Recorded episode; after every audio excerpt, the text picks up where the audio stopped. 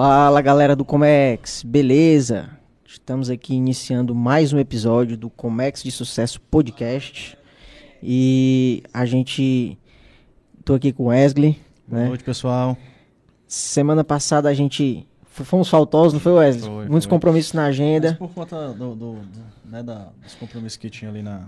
Teve um compromisso, foi na FIEC, a gente foi, né? Exatamente, a abertura do PIEX, a Spolog, né? Spolog, aí E a gente- comprometeu Exatamente, acabou que tem uma até os convidados, né? Os É. convidados. Tava todo mundo por lá. E aí a gente optou por dar esse tour lá pelos eventos, conhecer uma galera, bater um papo, né? Em breve o pessoal vai estar vindo aí, novidades que a gente vai divulgar aí no Instagram, né?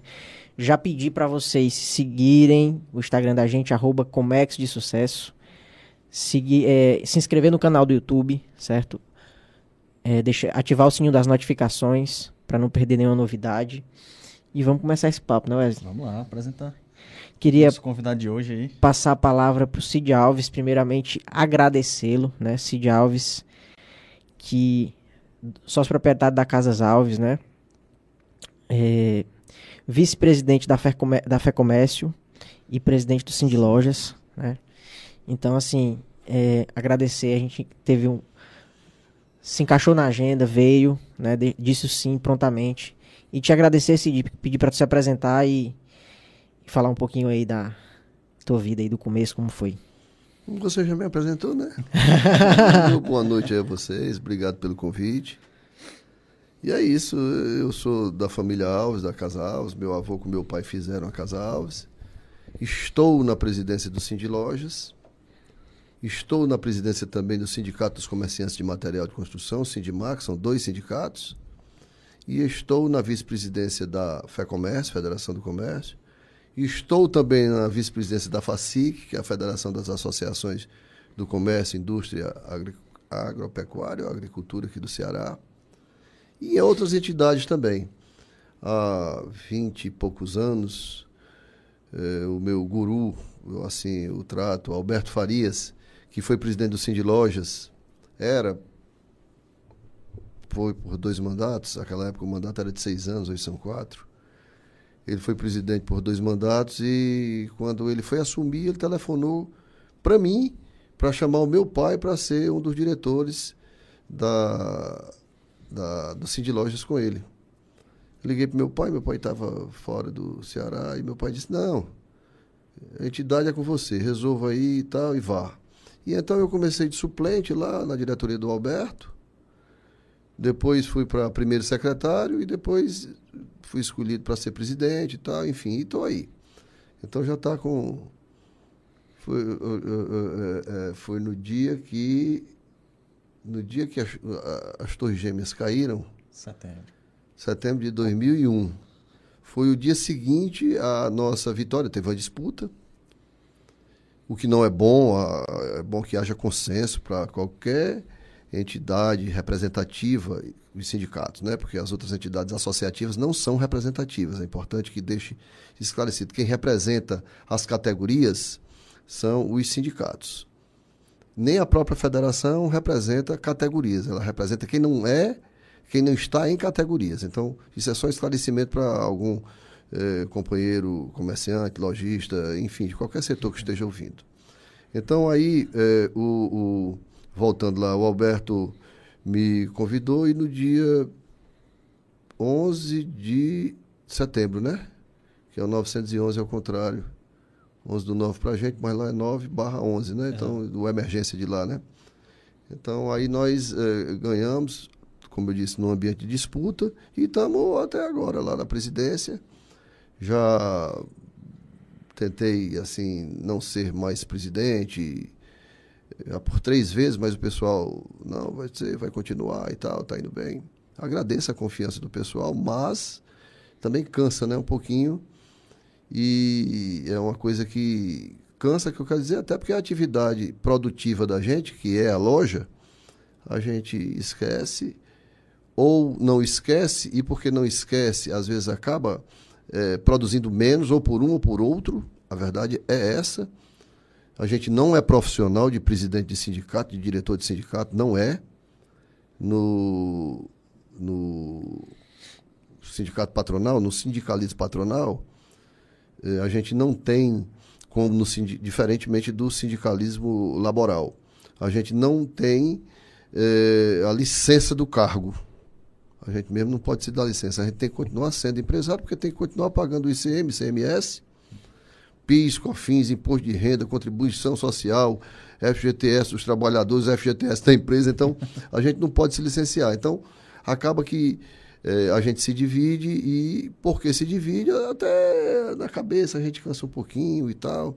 Tem dia que a gente está mais tranquilo, tem dia que a gente não está tão tranquilo. É verdade, é fato. Peço até desculpa, porque às vezes a gente falta com a calma, mas é no sentido de resolver, de dar solução rápida, principalmente a algum problema, alguma eventual- eventualidade que surja no, na caminhada sindical né, e nas entidades de um modo geral. Mas, enfim, eh, são dois sindicatos.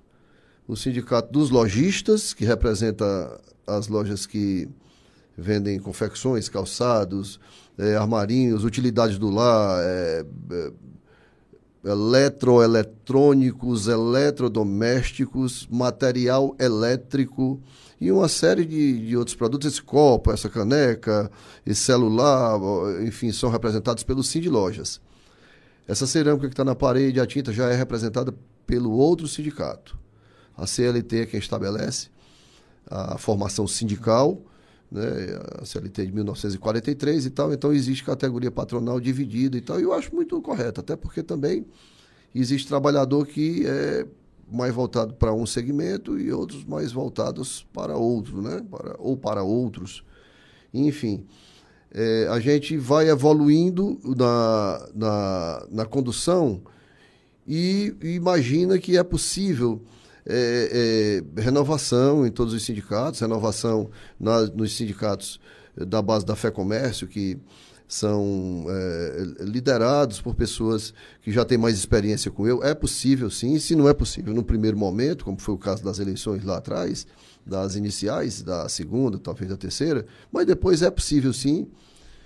E a gente pensa seriamente em, nesse processo de renovação, com novas energias, com pessoas que tenham é, a vontade de fazer com que a categoria cresça, desenvolva, tanto no âmbito dos sindicatos, como da FACIC, como da Fé Comércio, e todas as entidades. É, é, é preciso sangue novo. Show de bola. E assim, antes da gente dar seguimento ao papo, né? Queria mencionar aqui aos, os nossos patrocinadores, né? E em primeiro lugar a gente tem o MD Studio, que é esse estúdio aqui que está proporcionando a nossa estrutura, certo? Você que está precisando de lives, né, shows, produções musicais, você pode entrar em contato com o MD Studio, que ele vai estar prontamente aqui para lhe atender na pessoa do Marcos, tá? O link vai estar na descrição do vídeo aí do contato. E aí é só entrar em contato e fazer o seu orçamento e enviar a sua solicitação, certo? Temos também aqui o Gaudisson, que faz toda a nossa parte de instalações elétricas, né? Fiação, cabeamento. E aí, se você precisar fazer é, esse, algum tipo de, de, de solicitação desse tipo de serviço, o link, o telefone dele também vai estar na descrição do vídeo. Só entrar em contato com o Gaudêncio, né? E ele vai também lhe atender. Temos também aqui a Divino Sabor. A Divino Sabor sempre mandando é, as guloseimas, né? A gente tem uns docinhos aqui. Teve um coffee break ali Sim, sim. previamente. Pãozinho. Pãozinho gostoso, hein? Só o que engorda. Não é, rapaz. Isso é bom, viu?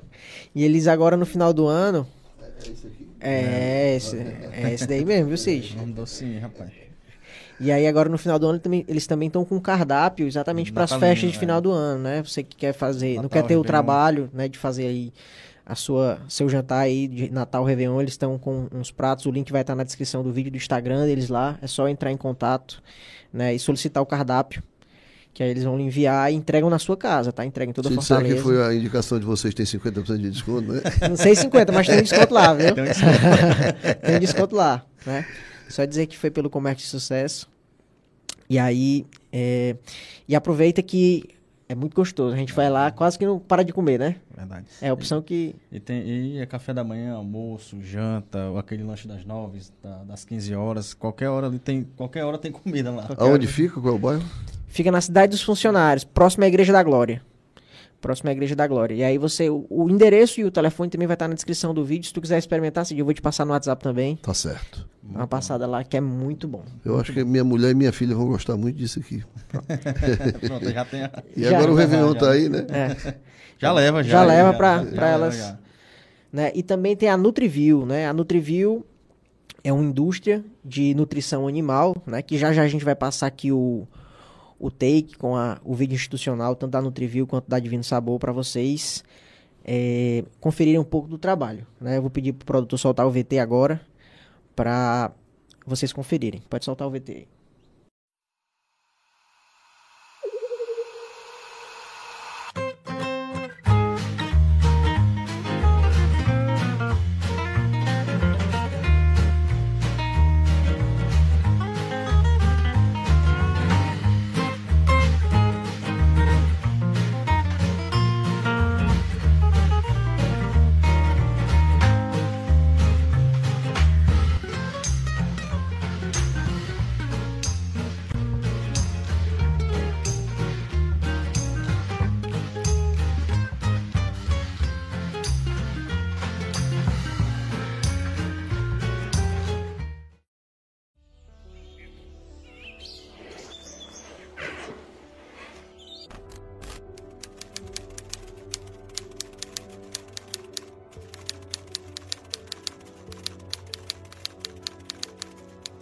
A Nutriview ela fez um investimento em qualidade, o departamento de qualidade, investimentos que empresa do setor, do setor não tem. Então, assim, hoje em dia, é, uma empresa, para ela se tornar competitiva no mercado, ela tem que ter os controles de qualidade. E aí a Nutriview hoje foca nisso, tá? Hoje a gente tem as boas práticas de fabricação, que a gente chama de BPF, né? Que é a ápice do programa de qualidade, onde a gente envolve desde o gerente, desde o pessoal de compras, de vendas, diretor, gerência, até o pessoal do laboratório. Investimos em equipamentos em NIR, leituras infravermelho, aqueles mesmo que fazem as análises labor- laboratoriais de sangue, análise em 15 segundos, coisa que demorava 3 horas para ser realizado, né? Qualidade, atendimento e preço. Aqui eu garanto realmente a qualidade e assino por ela. E a qualidade, sem sombra de dúvida, é Nutriview. Isso é o que mais nos motiva. É saber que é, podemos ser referência, que podemos ser espelho.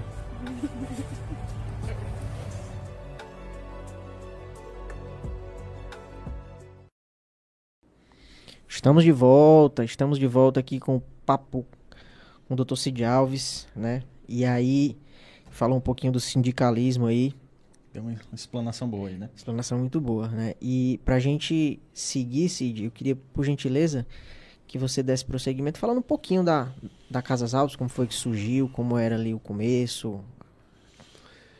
A história da Casa Alves é a seguinte: é, em 20 de novembro, por aí, de 1961, o meu pai e o meu avô, eles fundaram a Casa Alves aqui em Fortaleza. Eles, vovô era do Barro, papai também é do Barro.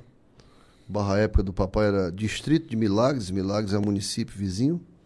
Eu nasci já no Barro, nasci em 59.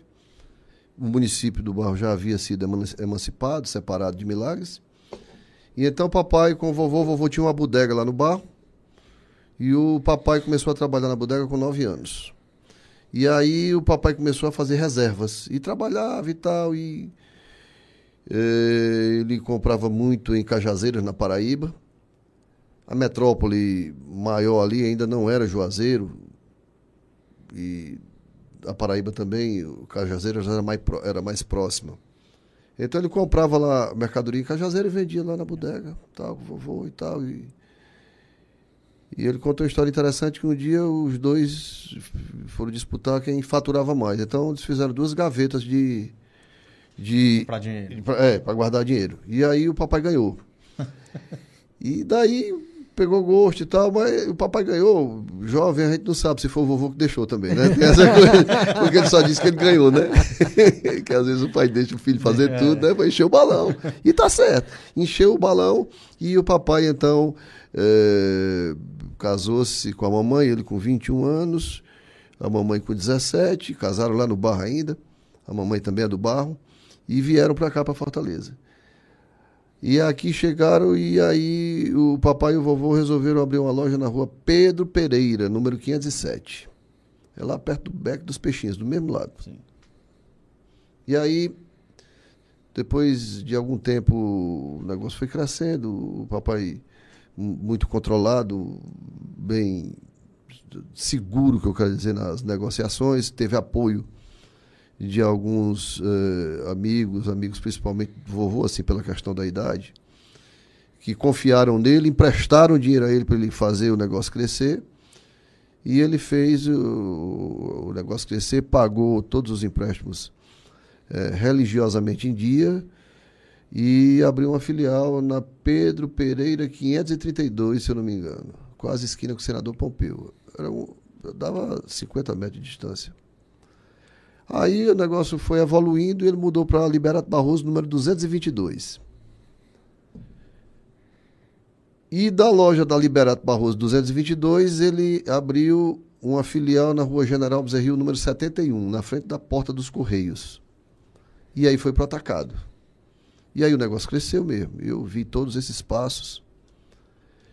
Me lembro bem que lá na, na Liberato Barroso, ele vendia muito esmalte de unha Sim. e artigo mais assim de perfumaria e tal, de para mulher, para beleza, exatamente isso, cosmético. E eh, lá na da General Bezerril, ele começou a vender também os mesmos produtos, mas no atacado. E aí o negócio cresceu. Ele comprou um prédio na General Bezerril, na mesma General Bezerril, número 309, fundos com Conde Deus 626. E aí o negócio no atacado e varejo cresceram muito. Eh, a gente atendia ali mais entre em média entre 1.500 a 2.000 pessoas por dia. Por dia. Para aquela época era um número muito bom. Os produtos continuavam os mesmos, mas lá embaixo na Conde Deu ele colocou ferragens. O vovô gostava de ferragens, eh, então tinha pé de ferro, tinha marreta, tinha prego, parafuso, tinha eh, tudo de ferragens.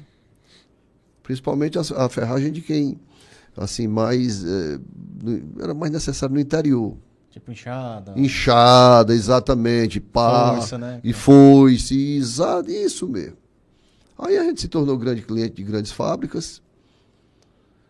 E na perfumaria a gente cresceu bastante. E em 76 ele colocou uma loja em São Paulo, na 25 de março. Era o único cearense com loja na 25 de março.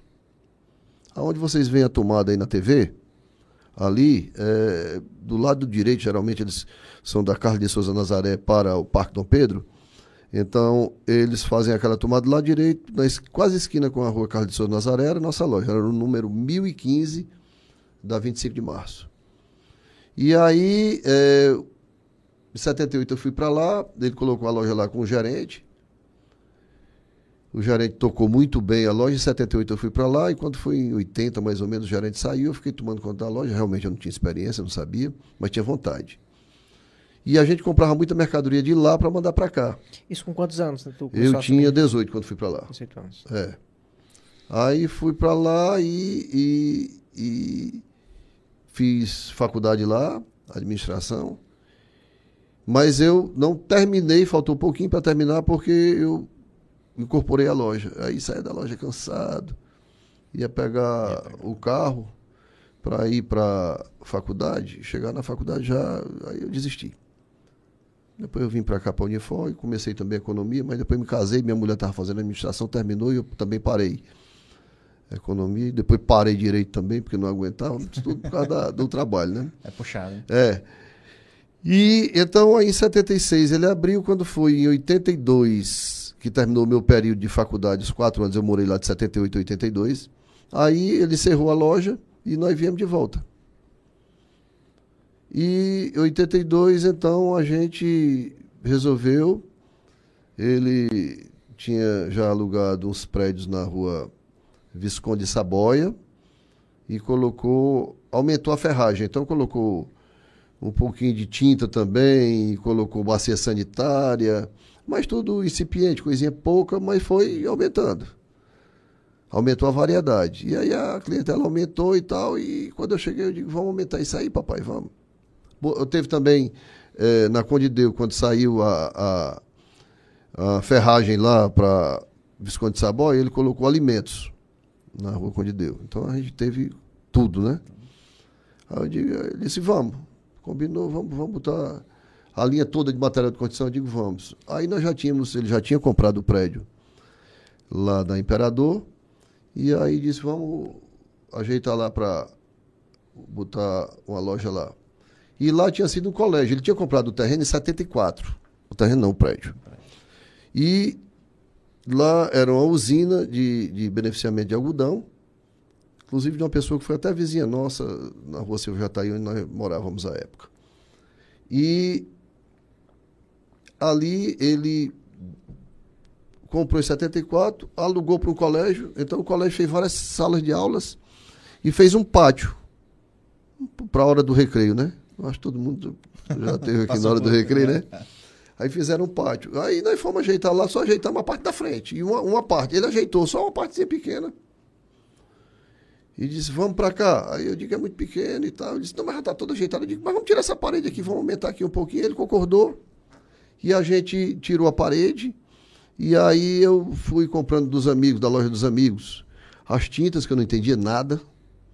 Mas fui comprando e perguntando, olha, para pintar a parede, tantos metros da parede e tal, porque o pedreiro, que era da época do vovô, me dizia o que era preciso e tal, mas eu, eu precisava me certificar, né?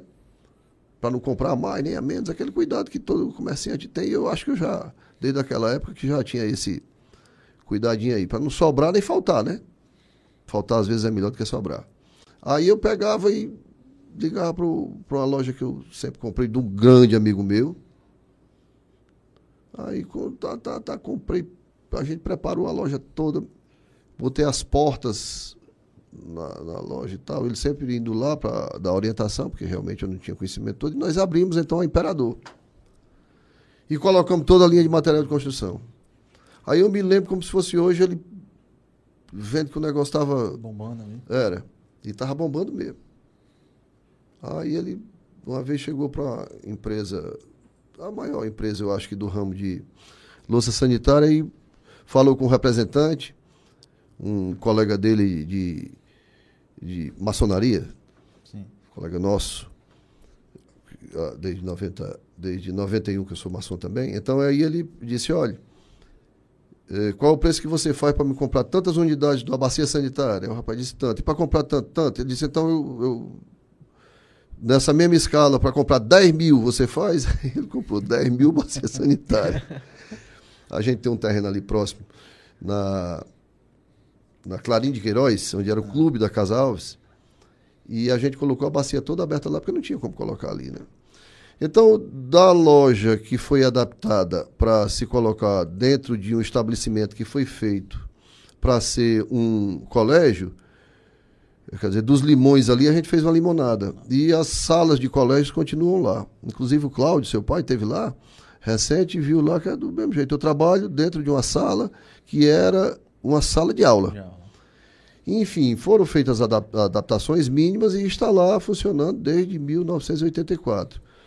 Pintura e tudo mais. Hoje já tem, naquela época tudo era nota fiscal à mão, série D, que era pequenininha, consumidor, série B, eu não sei qual, não lembro agora que era nota fiscal estadual e tinha o bloco de nota fiscal interestadual. Então eu lembro de tudo. Um dia desse, um amigo, um comerciante, grande comerciante, amigo, grande amigo também, comerciante de material de construção lá na Santos Dumont, ele mandou para mim umas notas fiscais de compras que ele fazia na Casa Alves, porque a Casa Alves vendia no atacado. Inclusive aqui no Zé Walter tem eh, pessoas, eh, empresas aqui que iniciaram comprando na Casa Alves. Então conheço muita gente, tenho muitos amigos e da Casa Alves tem mais amigos ainda, né? Meu pai tem grandes amigos, meu avô infelizmente partiu já, mas a história está continuando. Aí tem a, a minha irmã mais velha, Sirlene, perdemos um irmão em 2019, o César, seu pai conheceu. E temos agora a Raquel, que é, é a mais nova do segundo casamento, aliás, a mais velha do segundo casamento do papai, que está tocando grande parte da operação da loja. E precisamos mesmo de mentes mais recentes e mais arejadas para dar uma nova dinâmica, porque a gente tem conhecimento de como a roda gira e sabe fazer ela girar, mas é preciso modernizar a forma de girar para que eh, nesse giro se despenda menos energia e se otimize as receitas e as remunerações. Acompanhando aí o. E, e o que a gente nota em escutar, e eu analisando aqui você falando do segmento de construção civil, é que eu vejo que a complexidade, você falou que às vezes é melhor sobrar do que faltar. E assim, tem lojas que a gama de produtos é muito pequena, diferente do, do segmento de material de construção. E me veio à cabeça aqui, se, assim, é, é, como é lutar com isso de ter tantos produtos, tantas marcas, tantas variedades e ter ali uma, uma noção ali de o que comprar, o que não comprar, realmente o que sai, o que você vai pegando ali com o tempo, tem... Rapaz, então, eu- mas hoje tem um sistema, né? O que é curioso era antes. É, exatamente, é isso Porque que o eu... sistema Olha, era. É, Hoje nós temos 3 mil e alguma coisa produtos. Antes nós tínhamos quase 20 mil sem sistema. Então era o seguinte, eu vendia muito esmalte de unha, nós vendíamos muito esmalte de unha. Então para saber a cor que vendia, a- a- a- porque tinha esse negócio de moda, né? É. Ainda hoje tem, né? Mas eh, hoje, eh, enfim, eu não sei, eu acho que muda mais, eu não sei se muda mais rápido, muda menos rápido, mas o que acontece é que o, a, a cor mudava e eu só comprava assim. Eu chegava para o vendedor e dizia, olha, eu quero 35 mil dúzias de esmalte, por exemplo. Mas era mais, eram uns 100 mil, 120 mil dúzias. Eu, eu quero, e, mas eu quero na condição de, se essa cor não vender, trocar. Eu só comprava assim, porque. É, é, Não tem como saber. não é que é cabeça de mulher ninguém adivinha, né? A cor que tá na moda é essa, depois muda. É como é, tintura de cabelo também, como shampoo. Eu me lembro que uma determinada. O grande. O maior produtor de shampoo do Brasil, mal fabricante, ele lançou um shampoo mel. O, o- era o nome da marca e mel. Eu não sei para que tipo de cabelo era, nem nada. No começo eu pensei que fazia ficar o cabelo açucarado e por, e por isso ficar era duro. Mas não era, não. Era um negócio fantástico. Que eu comprei uma carrada, aí depois eh, a mercadoria vem do Recife, né? Aí eu perguntei pro, pro representante. Representante não, vendedor. Meu amigo, olha, vendi tudo. Pronto. Agora é o seguinte, você me fez preço tal para isso aqui, comprei uma carrada, vendeu. Agora eu quero um preço melhor. É, não sei o que, negociamos e tal. Eu digo, quanto é que a, a, a fábrica tem lá no Recife para dispor aqui para o Ceará? Tanto. Tem tanto. Eu digo, e para o Nordeste? Tem tanto. Eu digo, não, mas eu não aguento não, para o Nordeste todo, eu não, eu não- dá não. Mas era, era, era desse jeito realmente, eu não estou contando vantagem. Primeiro. Eh, eh, Mas aí o que acontece é que a gente acabava comprando. Eu comprei umas, umas quatro, cinco vezes a cota para o Ceará por umas três ou quatro vezes. Ou seja, vamos dizer que a cota fosse 10 unidades, por exemplo. Eu comprei 40 unidades por cinco vezes e tal, enfim. Eu sei que a gente vendia muito, a gente vendia até, vendia muito, que eu quero dizer,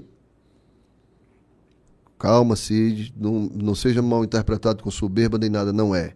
É que a gente vendia muito no sentido de vendia até a Bahia. A gente tinha vendedor que a gente eh, conseguia vender no, até a fronteira com o Pará e até perto aquela cidade grande próxima a Salvador, não lembro como é o nome. Não é Vitória da Conquista, não, é Feira de Santana. A gente vendia quase em Feira de Santana. Aliás, nós vendemos em Feira de Santana por um tempo. E aí tinha vários controles, né? Porque era preciso eh, emitir as duplicatas. E eu tinha que assinar todo dia assim, um bolo de duplicata que dava mais de um palmo. Naquele tempo não tinha cheque pré-datado. Aí depois evoluí e foi pro cheque pré-datado. Ficou mais fácil, né? Porque não tinha que assinar. Mas tinha o risco que deixava guardado no cofre e dava umas pilhas de cheque e tal. Tinha três cofres lá guardados lá, escondidinho, baixo lá e tal. Enfim, hoje não tem mais, né? Graças a Deus. Então, é, era mais prático porque a gente depositava no vencimento. Diminuir a burocracia. Mas também tinha uma dificuldade, né? Quando voltava o cheque, desestabilizava o caixa. E quando o cheque era grande de alguém, por exemplo, eu comprava cinco carradas, né, cinco tanto lá do que fosse. E aí tinha um cliente que comprava uma carrada toda. Então o valor era alto.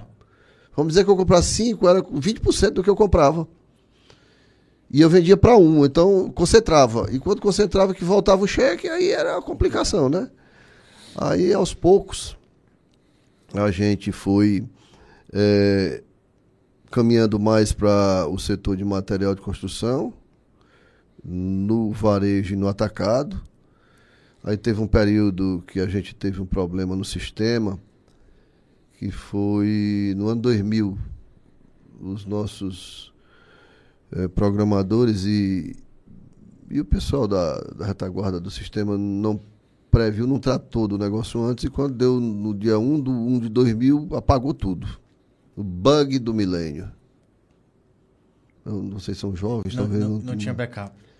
Não, não, parou, o sistema parou, porque não mudou a data, porque o ano 2000 deixou de ser um, né? Ah, então, Na frente, ano, aí começava com Pra- dois, aí deu o bug do milênio. Então, isso aí atrapalhou e a gente complicou, o sistema parou, porque o controle, a emissão de nota já era pelo sistema, não como é hoje, que hoje a emissão de nota é um acessório. O que vale mesmo é o que está dentro do sistema da gente com o sistema da Cefaz, né? sim, que é o, módulo fiscal ali, né? É, exatamente. Então, é, mas naquele tempo tinha que emitir e parou.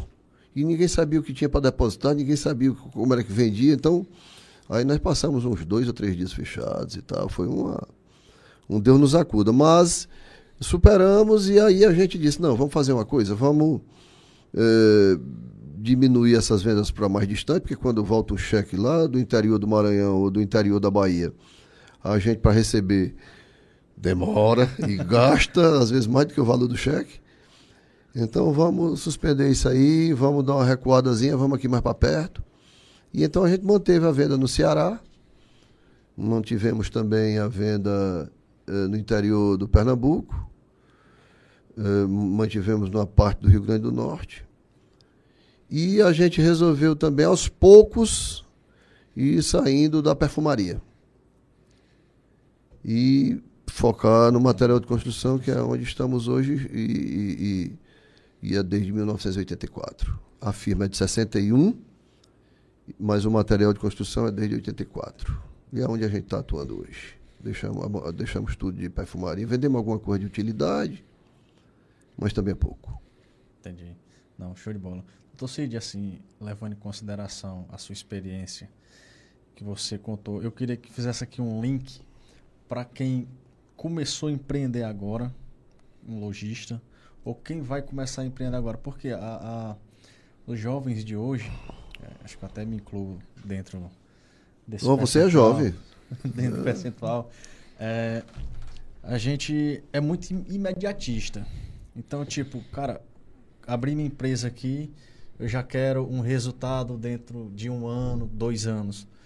Como é que você avalia e qual seria o seu conselho para quem está empreendendo agora nessa, nessa, nessa, nessa área tão complexa? Porque, tipo, um lojista na área de utilidades tem vários produtos, a concorrência é gigantesca, você briga por um percentual, principalmente no varejo, né? Por um percentual mínimo, você às vezes ganha mais na quantidade do que no, no próprio percentual do produto. Qual, qual seria o seu conselho para quem, para essa, essa galera que está começando agora? Quando eu era jovem, eu tinha assim essa mesma pressa. A pressa é inerente ao jovem. O jovem acha que tudo tem que ser ontem. Eu comecei, quero ganhar dinheiro, comecei, quero ser feliz, eu quero tá, ter meu carro novo, ter isso, ter aquilo, ter aquilo. Isso é bacana. É importante manter essa vontade. E aí é onde vai a questão do equilíbrio do mais velho, que foi o que meu pai fez.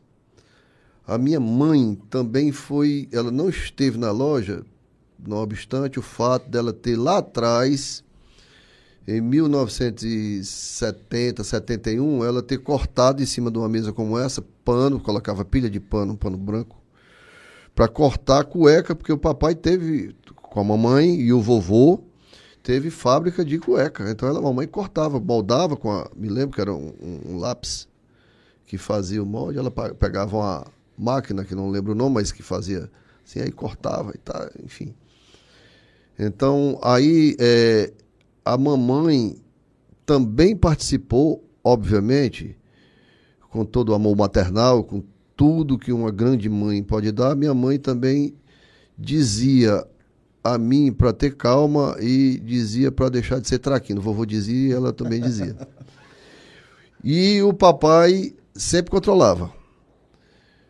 Então, a participação na educação, principalmente eh, econômica, financeira, empresarial, de uma pessoa de mais experiência nos jovens é importante. Mas eh, o jo- jovem nenhum, jovem nenhum pode perder o ímpeto, pode perder a vontade de querer evoluir. De jeito nenhum. O que o jovem tem que entender é que não se coloca um negócio hoje e ganha dinheiro amanhã. E que o negócio que não tiver risco não presta. Todo negócio tem risco. Se você entrar no negócio e alguém lhe disser esse negócio não tem risco, pode sair. Não presta. Todo negócio é arriscado. É, obviamente não é arriscado como um jogo num cassino. Ob- obviamente não é arriscado como uma venda de um produto ilícito. Isso aí eu nem falo, nem. Mas é arriscado. Não existe vida sem risco. Não existe negócio sem risco.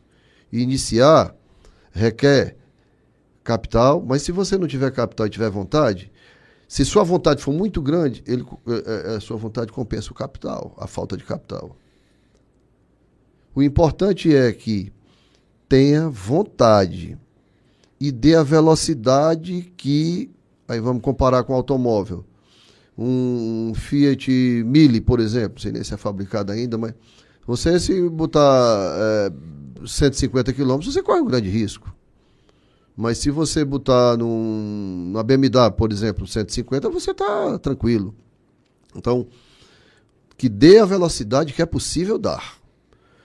Para que com a sua velocidade não haja uma colisão, não haja um problema. Então, um problema que desestruture, que acabe saindo mais caro.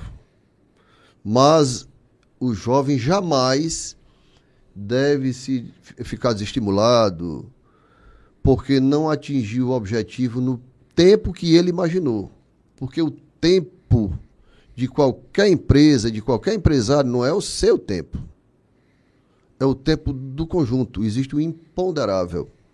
Aquilo que você nem imaginou pode acontecer. Eu estava agora com o Lucas no carro, ele estava me explicando o porquê de não haver container. Eu nunca tinha ouvido falar nessa explicação que ele me deu. Então, tudo existe imponderável. Né? Quem previu que iria haver inflação foi o presidente Bolsonaro, com aquela história de, dos governadores e prefeitos dizendo, não, a economia a gente vê depois. Ele tinha razão, então tá aí. Né? Pararam fábrica de matéria-prima e tal. Mas em todas as atividades, os jovens devem entender, eu vou botar uma fábrica de copo. Eu vou fazer tudo, vou trabalhar, vou colocar na planilha aqui para ganhar, é, ter um lucro de 20%. Vamos lá. Eu botei na planilha, certo? Mas eu sei fazer a roda girar da forma que eu coloquei na planilha? Talvez não. E é natural que não saiba. Então coloca um percentual de imponderável aí. Mas coloque também um percentual de imprevisto na sua vontade de trabalhar, na sua vontade de atingir o objetivo. Porque se você tiver vontade de atingir o objetivo, meu amigo, ninguém lhe segura. Bote a venda nos olhos e vai em frente. Ninguém lhe segura. A vontade resolve 50% dos problemas. A outra 50, os outros 50% é o tempo. Não, isso é a fórmula para se vencer na vida. Ter vontade. Porque quando você tem vontade, você encontra um jeito. Agora dê um tempinho. Tá trabalhando ali, né? Sempre, e se educando.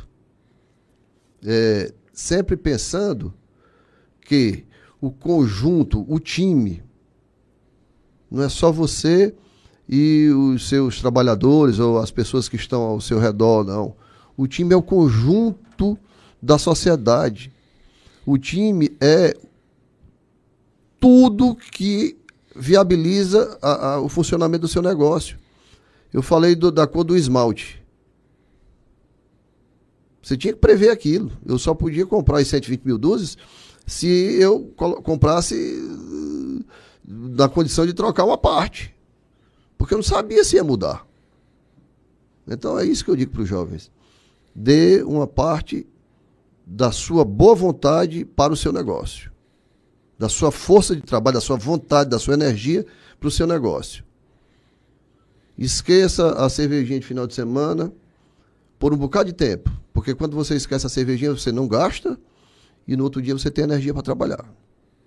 Esqueça. Quando chegar lá na frente, você vai para sua cervejinha. Mas no começo você economize um centavo. Você deixar de ser feliz. Se aquela economia lhe fizer mal, não adianta. Você tem que economizar com convicção. E daí você segue e faz patrimônio e cresce e faz a família feliz. Porque o importante de tudo, eu entendo assim, que é fazer a família feliz. Eu acho que a família é a base de tudo. E se você estiver satisfeito com o que você faz, mas sua família não estiver satisfeita com o que você faz, com o que você produz, não, vale muito não, porque, puxa, que egoísmo, né? Então vocês jovens, trabalhem, trabalhem, trabalhem, e quando tiver querendo desistir, trabalhe mais. Aí vocês vão para frente. E dê tempo, não começa a gastar quando começa a trabalhar não. E, e outra coisa, quando é jovem, ganha 100, vamos dizer que gasta 50, gasta 60, guarda o resto, mas esquece que guardou. Porque se lembrar que está ali, tem aquele colchãozinho lá que fez, um dia pode querer lançar a mão dele. Então, esquece. Eu tomo água que eu tô com a crise de rinite aqui, que eu tô. Pode, fica à vontade. E aí, o tempo que a gente vai pro chat aqui, e a gente tá ao vivo e tem um pessoal é, é, interagindo aqui. É, mandar um abraço aí pro Roberto César, né, que fez aqui uma pergunta, Cid Roberto. Pois não. É, ele disse: hoje a Casas Alves compra do mercado externo, é, importa produtos? Não, já importou, mas não importamos mais. Não importa mais. né? Especializamos em cerâmica praticamente e a maior parte é produzida aqui. E ele perguntou também qual é a sua percepção hoje sobre os produtos produzidos na China. Ah, aí houve uma evolução muito grande. A China, quando o Lula lá atrás declarou a China eh, economia de mercado, eu achei que ele tinha errado. Porque naquele tempo a China não tinha produto com qualidade, ou então não vinha para o Brasil produto com qualidade. Mas eu acho que até por isso ela começou a aprimorar, porque outros países também. Se condenou muito o ato do presidente à época. Eu condenei. Mas eh, depois a gente viu que estava certo. Outros países, grandes países, grandes potências econômicas do mundo também declararam a China economia de mercado, inseriram no, na, na cesta de fornecedores. E aí a China hoje produz mercadoria de excelente qualidade. Eu tenho amigos aqui, como eu vinha falando no carro para você, não vou citar o nome aqui por uma questão de ética, mas que os maiores fornecedores daqui, deles que são daqui do Ceará e são amigos de infância meu, da minha família, enfim, eles é, é, têm é, essa, esse, esses fornecedores que colocam as mercadorias aqui, que, que fornecem para eles, e que eles não têm um produto de segunda categoria, de segunda qualidade. Então a China, excelente. Não, hoje, hoje eu acho que só a sílica, né? O produto que coloca no carro. Estou até com um carro com problema já faz tempo aí, porque a sílica tem uma peçazinha que é desse tamanhozinho, mas o carro tem um problema lá, que, enfim, é um sensor que vem da Coreia, mas o resto vem tudo da China. E o perfume que ele, que ele falei que vem da França. É. e, e, assim, tuas experiências com a importação foram boas? Teve algumas traumáticas? Ou... É, teve. Foi logo no começo da lâmpada eletrônica. Aí eu trouxe um, alguns containers. E aí não foi, foi bom, mas aí depois eu fiz uma conta na matemática sobrou muito pouco, porque a avaria foi grande. Eu faço a conta no lápis ainda. O pessoal diz, rapaz, tu ainda escreve ali e tal no papel. Tem o um papelzinho, tem a caneta, tem um, dois porta-caneta desse tamanho, cheio de caneta. E aí eu escrevo tudinho aqui no papel e tal. Eu, gosto assim. É o que funciona, né? Ah, pra mim funciona assim. É rapaz, por que, que tu não faz aqui e tal? Eu digo, tem também ali, mas eu não faço. Eu faço é no papel. Às vezes eu ligo pro fornecedor e, e vou dar um pedido, mercadoria e tal, ó, bote tanto disso, bote tanto daquilo, bote tanto disso, tá, tá. Aí eu digo, vá mais devagar que eu tô anotando. Ele disse, rapaz, não acredito não. eu vou te mandar a cópia do pedido. Eu digo, não, mas se você se enganar no preço e na quantidade, eu tenho que pagar do mesmo jeito. Não, vou anotando aqui. Aí depois eu tiro foto e eu digo, ó, tá aqui, é desse jeito aqui que a gente combinou. Aí ele diz, mas rapaz, como é que pode? Eu digo, eu sou do tempo antigo, eu faço a conta na, na caderneta mesmo ainda. E aí é onde está o novo, onde está o jovem. Aí a Raquel, a minha irmã, ela não faz nada disso. E tem que ser assim, não fazendo. Porque já está aqui no sistema. Às vezes ela está lá na sala dela, eu estou na minha, e ela passa o WhatsApp para mim para dizer alguma coisa, para perguntar alguma coisa, enfim. E eu sou daquele que olho, olho, olho no olho para perguntar, para tratar. Eu sou antigo mesmo, mas eu sou Vai antigo. na mas... sala. É, eu vou, vou na sala. E muitas vezes ela não pode nem abrir a porta porque ela está tratando de uma coisa da área dela lá que não é conveniente que corte o assunto. E eu volto. Tranquilo, entendo. Mas não pode querer mudar o jeito do, do rumo não. Que E- a roda girou até agora desse jeito, não muda não, né? O time que tá ganhando, né? E, e, assim, eu, eu acho muito conveniente, muito viável essas experiências, porque a gente trabalha junto e ele tem um método dele, eu tenho o meu, e ele é o rapaz do papel também, sabe? É, né? O rapaz que gosta de um papel. Mas eu disse que ele é jovem, viu? Mas eu gosto do papel também. Ele gosta de um papel, aí imprime os processos e vai riscando. Eu cato aqui na tela do computador. Não, mas, mas eu gosto é de riscar. Eu gosto é de. Pega o marca-texto e pinta e circula e a- faz a anotação. Né? E eh, você falou da questão da. Como é que eu posso dizer? Da juventude na gestão, né? Você vê essa questão do sistema se aprimorando e a gente tem que realmente reciclar e se aprimorar, mas eu acho que nunca pode deixar aquela essência do início, de como as coisas surgiram, porque o digital falha, a caneta e o papel não descarrega a bateria não, né? A essência é importante. A essência eu acho que é o mais importante. Mas Eu fiquei aqui na. A gente entrou no assunto aí com relação a- ao seu conselho e você falou sobre a questão da imprevisibilidade, né? E que foi o que a gente teve agora em 2019 e 2020, né? Com, com relação à à pandemia. Esse, esse período aí foi. que foi algo que ninguém esperava e, e que tipo fazendo aqui uma análise por exemplo quem ia abrir uma, uma empresa no período da pandemia geralmente o cara se capitaliza com três meses ali do que você vai você tem de custo deixa ali na conta corrente seis meses ou um ano sendo que nesse período que ficou tudo fechado o que se o cara fez isso que é o que geralmente os contadores eh, aconselham não deixa um ano de capital de giro que é o seu custo ali por mês, na, na conta para você ir girando. Então, quem fez isso de apenas um ano e que foi um dos do, da parte que, do comércio fechado, por conta que o governador eh, determinou, acredito que ele usou toda essa reserva dele em um, período muito menor, com custo de funcionário, impostos, qualquer outras coisas. E quem não estava adaptado ainda para venda no digital, para venda pela internet, sofreu mais ainda com isso. E assim, como foi que, que eu posso dizer que o sindicato, que vocês eh, agiram para tentar ajudar os lojistas nessa, nessa situação? A, a primeira consideração que eu faço é o seguinte: aí você fez uma pergunta que tem um, um- mínimo de conotação política e eu devo dizer, primeiro, eu sou absolutamente contra eh, esse poder que foi dado a governador e prefeito. O judiciário se enganou, devia haver um monocomando, devia ser um comando central, do governo central.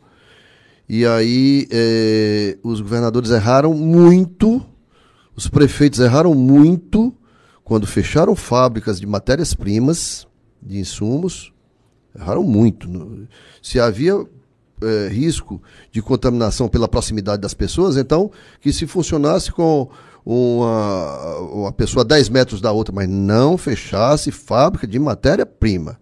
Que não fechasse também posto de combustível e restaurante em estradas.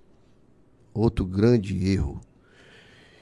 Eu, porque quando fechou, aí os caminhoneiros não, não queriam sair. Ele também não chegava. O caminhoneiro vinha de São Paulo para cá, por exemplo. Sem comer. Como é que ele podia vir sem comer e sem abastecer o, o- o- a carreta, o caminhão, enfim? Então foi um grande erro. Um grande erro a partir do judiciário. E o segundo erro o terceiro, aliás, foi o seguinte: lá na loja eu tive que fechar. Já já eu, eu complemento a pergunta. Lá na loja eu tive que fechar. Mas no transporte público vinham uns em cima dos outros. Verdade. Então, quer dizer, eu pago a conta, o lojista paga a conta, e a contaminação está no ônibus, está no transporte público. Quer dizer, o transporte, o, o, quem, o transporte público, que é uma concessão. Não que o proprietário da empresa de ônibus estivesse errado. Não, não estou dizendo isso, mas foi permitido lá, é diferente. E aí eh, a contaminação se dá lá e, e a gente é culpado e não pode abrir o estabelecimento comercial. Então a gente fez essa defesa, eu fiz essa defesa, muitas vezes disse com essa veemência, com essa contundência que eu estou dizendo aqui agora, porque eu, eu, eu realmente não concordei da primeira vez, mas na primeira vez e nos primeiros dias a gente também estava morrendo de medo. Eu, em janeiro, estive em Nova York, passei lá. Quando começou a Covid, eu lendo no jornal lá, é, eu acho que minha mulher pegou lá, porque ela passou três dias mal dentro do quarto do hotel, não conseguiu sair. E para acabar de complicar, a, a, a mala dela foi extraviada e só chegou três dias depois também, no quarto dia, enfim. E eh, os remédios dela também não vieram, a gente teve que comprar remédio lá e enfim. Eu acho que eu tive uma gripe forte depois que cheguei também, que eu passei 15 dias em casa, mas depois aí ela teve Covid, eu tive Covid, enfim. Aí já foi agora, esse ano. Isso foi, quando nós tivemos que eu acho lá, foi em 2020. O que acontece aqui, é, a gente fez a defesa qualificada para abertura do comércio de material de construção, porque a maioria das capitais, o comércio de material de construção foi considerado essencial em todo o Brasil. Porque viram em outras capitais que eh, na chuva a telha quebrou e ninguém tinha onde comprar. Verdade. Eh, eh, não tinha, a torneira quebrou, ficava vazando água e não tinha onde comprar a, a bucha lá da torneira, o- enfim. Comigo aconteceu lá em casa, chuveiro, eu tive que desligar geral do meu banheiro, porque quando faltou uma buchazinha lá e estava vazando. Então, o que acontece é que, num primeiro momento, tudo bem, a gente teve medo. Então, vamos lá. 15 dias, 20 dias. Vamos, vamos vendo aqui. Mas, eh, mesmo assim, continuar permitindo a superlotação do transporte público estava errado. Então, o que a gente fez foi defender, explicando, já que a gente não tem a caneta na mão, foi explicando, pedindo para as autoridades. Eu falei muita época com o chefe de gabinete, que hoje é o vice-prefeito, o Elcio, me ouviu várias vezes, pedindo para fazer alguma coisa, porque senão o comércio ia estourar. Né? E para muitos estourou mesmo, para muitos fecharam, muitos não conseguiram. A Monsenhor Tabosa é um exemplo. Verdade. Né? A Bezerra de Menezes também tem inúmeros estabelecimentos fechados. Então, depois conseguimos, no- na segunda onda aí, e conseguimos abrir o setor de material de construção com todas as restrições, com todas as re- recomendações, com tudo que o decreto estabelecia, os decretos. E eh, eh, conseguimos eh, fazer com que também eh, um pouco, antecipasse um pouco, a gente falando com quem fazia parte do, do comitê gestor da pandemia. À época eu estava suplente do nosso representante, o Maurício Filizola, que estava à frente da Federação do Comércio, e eh, eu muitas vezes falava com ele, falei muitas vezes também com meu amigo Ricardo Cavalcante, presidente da FIEC, explicando que era preciso abrir. Abrisse com poucas pessoas, em horários diferentes, mas que abrisse. Uma loja abria às sete da manhã, outra às oito, outra às nove e tal, e outra fechava quatro da tarde, cinco, seis, enfim. Contanto que resolvesse. Porque o problema da contaminação não estava conosco. O problema da contaminação estava lá no transporte público, principalmente. E assim a gente foi conversando com quem compunha, com outras pessoas também, não somente com, com eles dois, mas com outras pessoas que compunham também o comitê da pandemia, e aí eu acho que criaram um consenso em relação a isso, e eh, aconteceu que aí o, o- o- o- analisando e tudo, houve uma aquiescência por parte de quem resolve, de quem decide, e anteciparam a abertura de parte das lojas. E foi o que a gente conseguiu.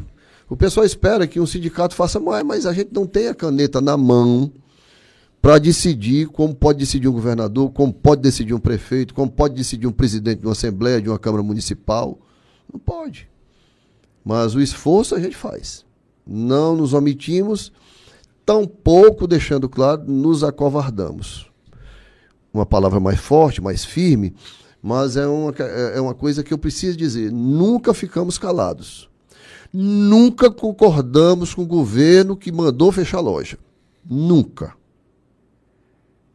Nós, se tipo, só podíamos receber 30, 40, 50% dos clientes, só recebemos 30, 40, 50%. E se alguém recebeu a mais, esse alguém devia ter sido autuado. Não defendo e nunca defenderemos quem descumpre a lei. Quem não paga o imposto, não podemos defender. O sindicato não existe para isso. O sindicato existe para defender a categoria que pratica o que a lei recomenda. Então, pelos que cumprem com a lei, o sindicato, a diretoria do Sindicato dos Lojistas, a diretoria do Sindicato dos Comerciantes de Material de Construção, nunca foi silente, nunca foi omissa. A gente, a Federação do Comércio, o Gastão reassumiu e também não foi omisso. A Federação do Comércio, o Sindilojas e o Sindicato do Material de Construção não tem partido. O nosso partido é a categoria que a gente defende. Eu fui eleito o Gastão também foi eleito para defender a categoria, defender os comerciantes. A gente defendeu os lojistas e defender o comerciante de material de construção. Então, isso é prioridade. E para isso a gente tem que dizer a verdade para quem está sentado do outro lado da mesa com a caneta na mão. E está aí. É fato. O desemprego está aí. E hoje, infelizmente, o, o, o, o que é preciso se dar é, de apoio financeiro a quem não trabalhou, a quem não produziu e a quem está desempregado, está comendo uma parte dos impostos que nós pagamos. Ao invés de construir é, pontes de solução para muitos, pontes no sentido figurado, mas é pontes de solução para muitos dos problemas que a gente tem, que a sociedade tem, não, está se, tá sendo. Esse, eu sei que esse é um problema. O, o problema social é, é, um problema grande, mas foi gerado no pós-pandemia, porque foi visto só a questão da economia, a gente vê depois. E está aí. Se a gente tivesse tratado a economia eh, consciente de que a fome também mata, o desemprego também mata, talvez a gente não tivesse numa situação tão complicada e tão ruim como essa que nos encontramos. E me refiro a ruim na condição eh, para o trabalhador de um modo geral. Trabalhador, de modo geral, agora está recebendo menos, né, os que estão empregados, e uma grande parte que estava empregado ano passado, esse ano, infelizmente, não está.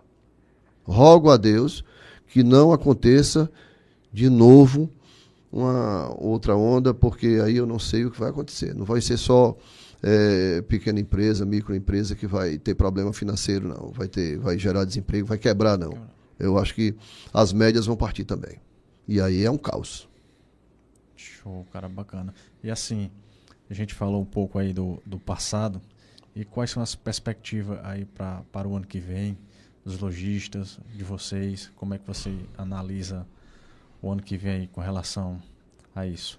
Olha, eu acho que o ano que vem ainda vai ser um ano de reacomodação, vai ser um ano de. Lembrando que é um ano político, né? Tem isso, isso também interfere é... muito na, na na parte. Mas eu, você acha que entra assim? É, antigamente a gente falava de ano político, eu entendi o que você quis dizer. Mas agora eu acho bom que esteja do jeito que eu vou dizer.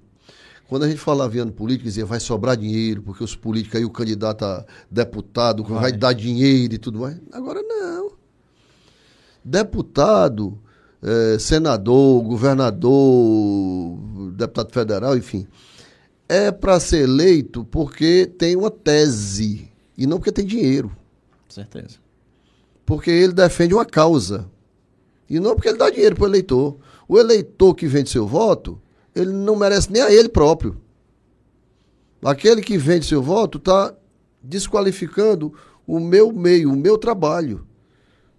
Porque o candidato dele, porque tem mais dinheiro, não sei como, porque se ele dá dinheiro para o eleitor, ele conseguiu também de forma que não é. Correto. Né? Então, é, se, é, se, ele está dando dinheiro para o eleitor, ele dá dinheiro para fora. Então, aí aquele que recebeu dinheiro por fora também, Antigamente era dentadura, né? Era um milhão de tijolo, né? Era. É, agora não é o dinheiro mesmo, né? Então aí aquele que recebe o dinheiro vai lá, vota naquele que vai continuar fazendo a mesma coisa para na próxima eleição dar dinheiro de novo. E prejudica a gente porque os impostos aumentam. Você não vê aí o, o imposto do combustível é 30%, o imposto da energia elétrica é 30%, o imposto do gás de cozinha, não sei se é 30%, mas é uma coisa também elevada. O ICMS há três anos atrás, quatro, era 17% aqui, agora é 18%. Então, quer dizer, cobrar imposto aí, todo mundo sabe, né? A caneta na mão para cobrar imposto é uma beleza. Mas para trabalhar e gerar, vai ter poucos. Vai ter poucos. Então, o que eu vejo para o ano de 2022 é o seguinte: se houver justiça com as empresas, se não houver, não houver também, e aí eu realmente peço a Deus que não haja. Minha mulher teve, meu pai teve também, eu tive Covid também, e sei que é, é uma situação muito dolorosa, muito ruim da gente ver. Então eu com Covid fui ficar com a minha mulher também com Covid no hospital, porque ela quase que entubada. Meu pai também, minhas irmãs foram, enfim. É uma situação difícil, a gente pede a Deus que não haja, mas não havendo, que eu acho que tudo se encaminha para isso, principalmente quando da terceira dose da vacina, eu é, vejo 2020 com, 2022 como um ano de recuperação de reajuste. A, se a política colaborar com alguma coisa, eu prefiro que não colabore. Sinal, se a política não influir em nada, Te ajuda.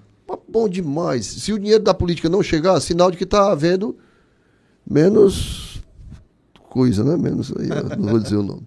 Mas enfim, é, é, é importante que todos tenhamos consciência. Não vai ser o ano da salvação da pátria, não. Vai ser o ano do reajuste, da reacomodação. Do que está meio emperrado, começar a desemperrar. E eu acho que só lá na frente, após o segundo mandato do presidente Bolsonaro, é que aí as coisas já vão estar Mas é, melhores. Não, não acredito que no pós-pandemia, eh, já já, ano que vem, as coisas estejam já em curva crescente, como esteve no, no governo do presidente Michel Temer. A verdade seja dita, o- o- no governo dele, a retomada foi vigorosa. No primeiro e no segundo ano do presidente Bolsonaro também. Infelizmente, depois, aí veio as questões políticas, aquela reforma da Previdência, que teve várias moedas de troca ali, a gente sabe bem, e depois a pandemia. Mas vai, vai, vai começar a dar certo. Vi, vi, 22 não tendo pandemia, começa a melhorar muito. Mas ainda é um crescimento em cima de uma base fraca, de uma base bem menor. É a mesma, é a mesma você vai crescer é, 10% em cima de 1%. A, a economia cresce quanto esse ano? Talvez 1% por aí? sempre positivo ainda, né? É, tá, é uns 2%. Então, aí você crescendo 10% em cima de 2%, vai para 2,2%. Mas se você crescer 15%, que eu acho difícil, você vai para 2,3%. Se crescer 2%. Mas, de qualquer maneira, não é decrescer como no governo da presidente Dilma. Ali houve, ali foi um caos. Verdade. E comentar aqui é o exemplo que que eu te passei com relação a que a gente não esperava do Covid foi algo real porque eu tive a oportunidade de, de empreender com produtos de utilidades para o lar. Te abri uma loja ali na Mosal Sena e foi um caso bem, pelo menos a minha primeira vez com relação a- ao empreendedorismo. É, dezembro a gente já sabia dessa situação do Covid lá na China, porque é o, o nosso trabalho com o Comex, mas ninguém jamais imaginou que isso ia ter uma rebordose tão grande aqui no Brasil e nem no mundo todo. Né? Então, fevereiro, é, alugamos o ponto físico ali na, na Mosal Sena. E assim que fechamos o contrato, já no finalzinho de fevereiro para março já estourou a pandemia. Então, tipo, ficou Dia difícil. 19 de março, dia de São José. Exatamente. O governador baixou o decreto para fechar. Então, tipo, ninguém esperava isso. E ficou de fevereiro até dezembro com ponto alugado né? Não, todo mundo com medo também. No começo foi. É. Todo mundo ficou com medo. Isso. E achava que ia passar rápido, né? E achava que ia Todo mundo também. achava que ia ser um negócio ali de 15, 20 dias e Depois. Aí, dezembro, a gente fez a inauguração e passou o próximo ano de dezembro até mais ou menos setembro. Nesse pega aí de, de, de loja fechada, abre um período, abre outro. Então, nesses dois anos se consumiu o que foi, o que tinha previsibilidade de, de, de caixa ali. Foi justamente o exemplo que eu. que eu Você te assinou o contrato, cortando só um pouquinho, um pouco antes da pandemia? Não, fevereiro. Fevereiro. Fevereiro fevereiro. É. No começo de fevereiro. Aí no dia 19, de março. estourou a questão da, Foi.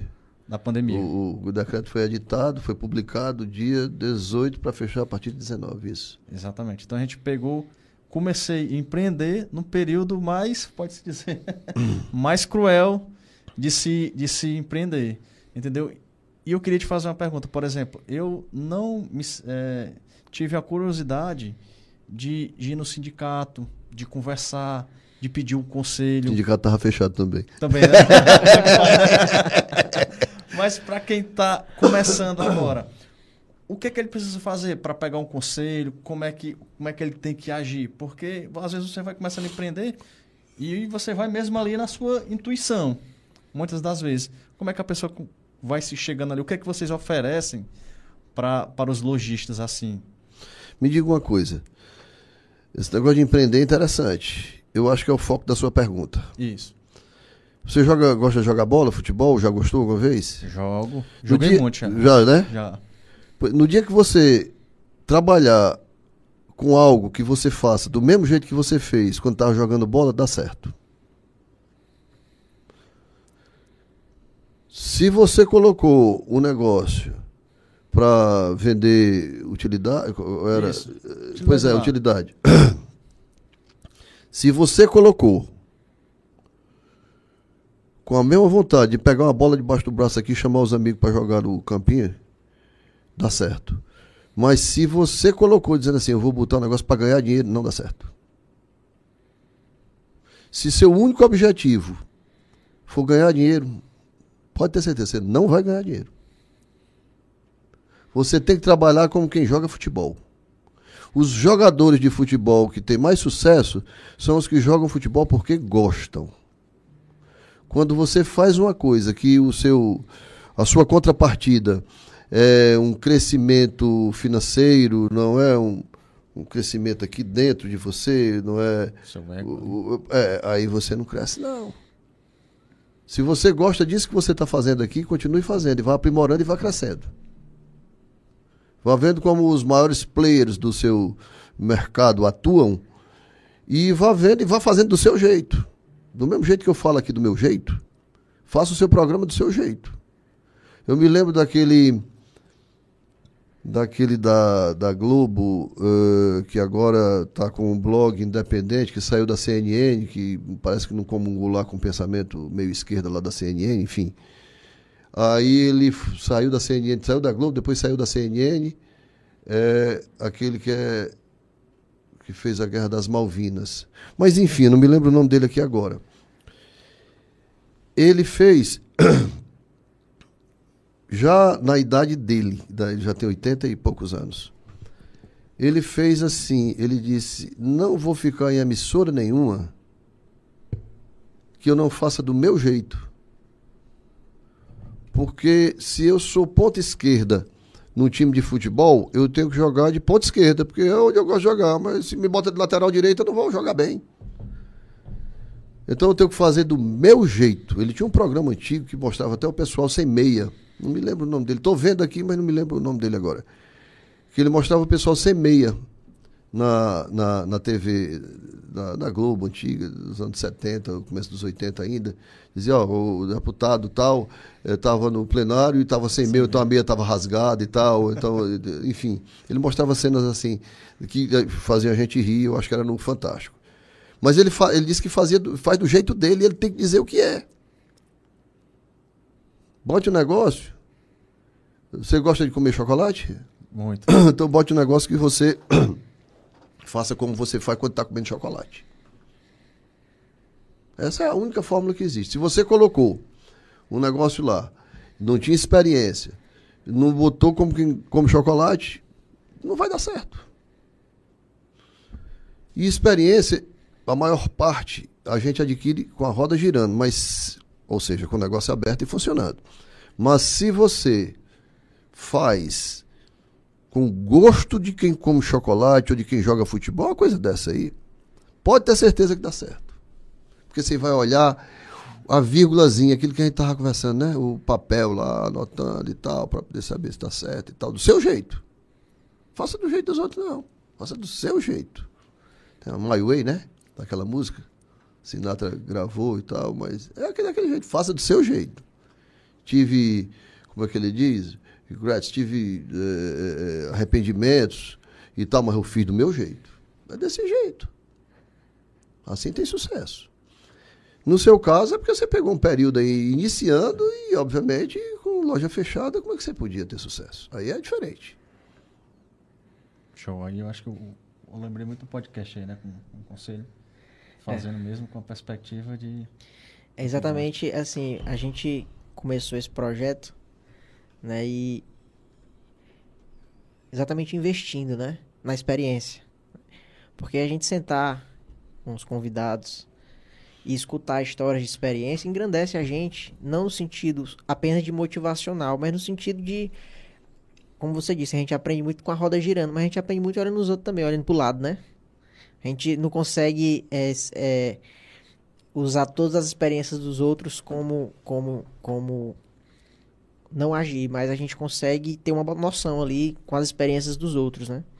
E, e o podcast ele vem exatamente por isso, não só pra gente, mas também para levar e disseminar esse conteúdo para as pessoas que querem iniciar não só no comércio exterior, o nome comércio de sucesso, porque sim, a gente é voltado para o comércio exterior e não tem como falar de comércio exterior sem falar de empreendedorismo, sem falar de comércio, mas também é, toda essa questão é exatamente voltada para promover o conteúdo e trazer uma experiência para a gente. O dinheiro é a consequência, como você disse, né? Isso.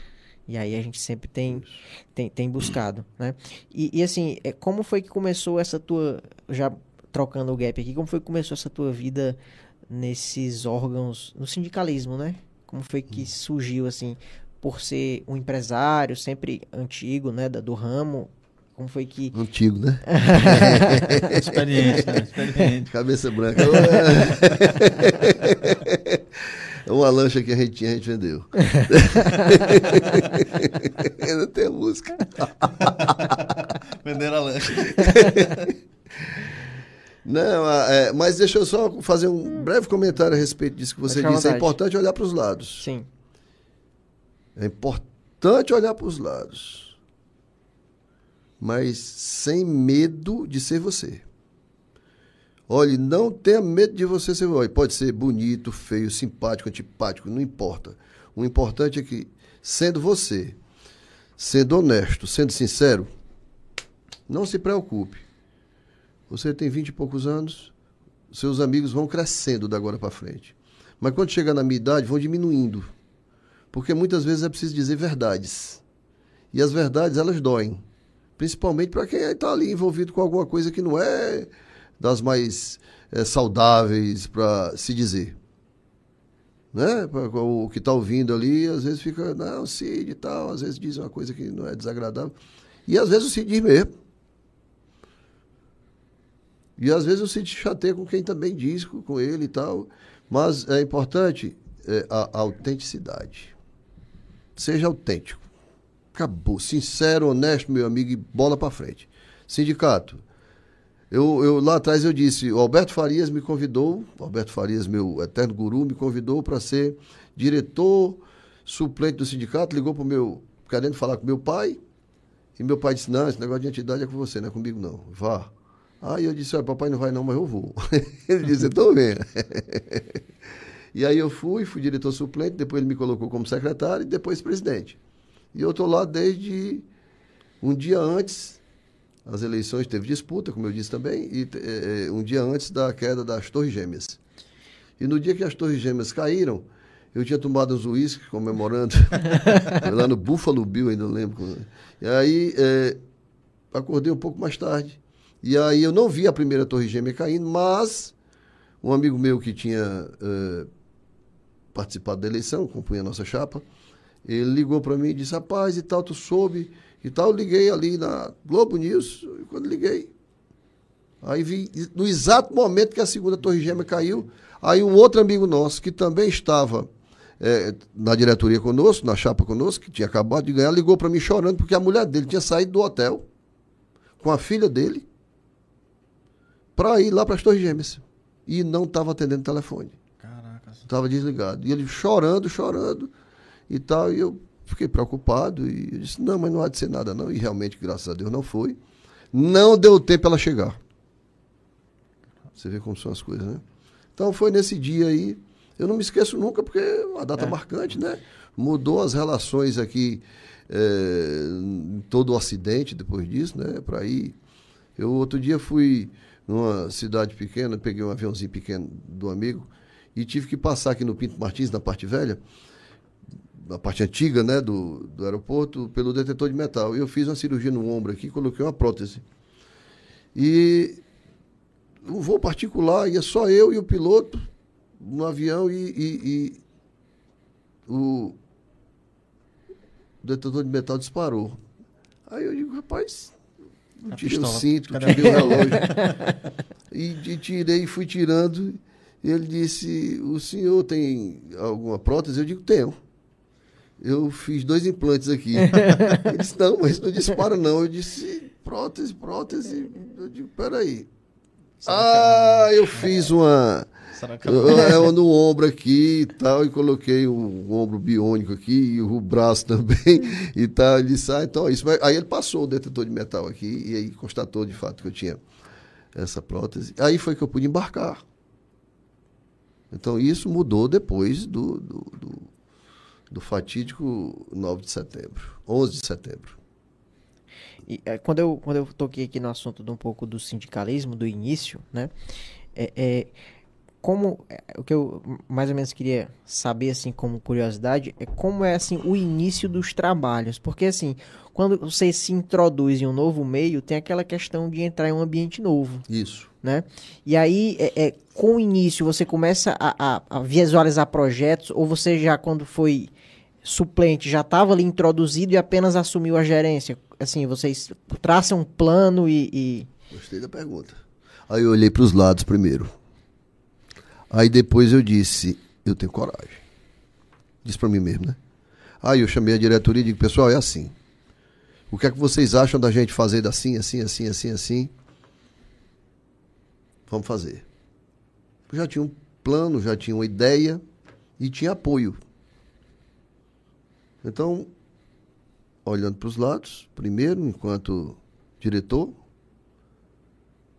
né, o estágio, faculdade, né, que você fez, você também, né? Então, o estágio, já tinha olhado para os lados. Seis anos olhando para os lados, sem a responsabilidade da caneta. Aí depois chamei a diretoria no segundo dia, terceiro dia, na semana, enfim. E di- disse assim, assim, assim, assim, o que é que vocês acham? Tá, tá, tá, tá, tá, tá. E aí a gente fez as alterações necessárias.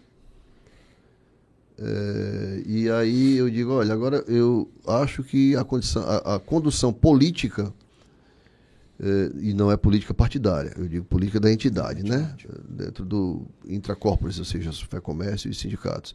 Eu acho que a gente deve conduzir de uma forma que convija para soluções dos nossos problemas. E se vocês concordarem, a gente, é claro que pode ter um candidato diferente, gostar mais de um, gostar mais de outro no que diz respeito à política partidária, aí, mas eu acho que no que diz respeito aqui, a gente deve ser essa linha aqui. E, obviamente, com toda clareza, nunca deixei de dizer isso, eu nunca fui de esquerda, nunca votei da esquerda, e se eu fosse esquerda, não seria presidente do sindicato patronal. Porque o presidente de sindicato patronal ou o representante de qualquer categoria profissional que vota na esquerda e tal, não está um bom representante. Aí está chutando com as duas pernas, né? Aí ele está representando uma categoria patronal, mas está apoiando os que não apoiam as categorias patronais. Então, é, é- é importante deixar isso claro. Então, eu, eu disse para toda a diretoria, nunca, jamais fiz diferente disso. Nunca, jamais votei em alguns candidatos aí e tal, que se caracterizam dessa forma. Com toda clareza digo e repito. E aí a condução foi da forma que a gente imaginava. Com sinceridade, com lealdade, sem subterfúgio, sem nenhum dos diretores discordar, porque a gente tem lado. Ganhando ou perdendo, a gente tem lado.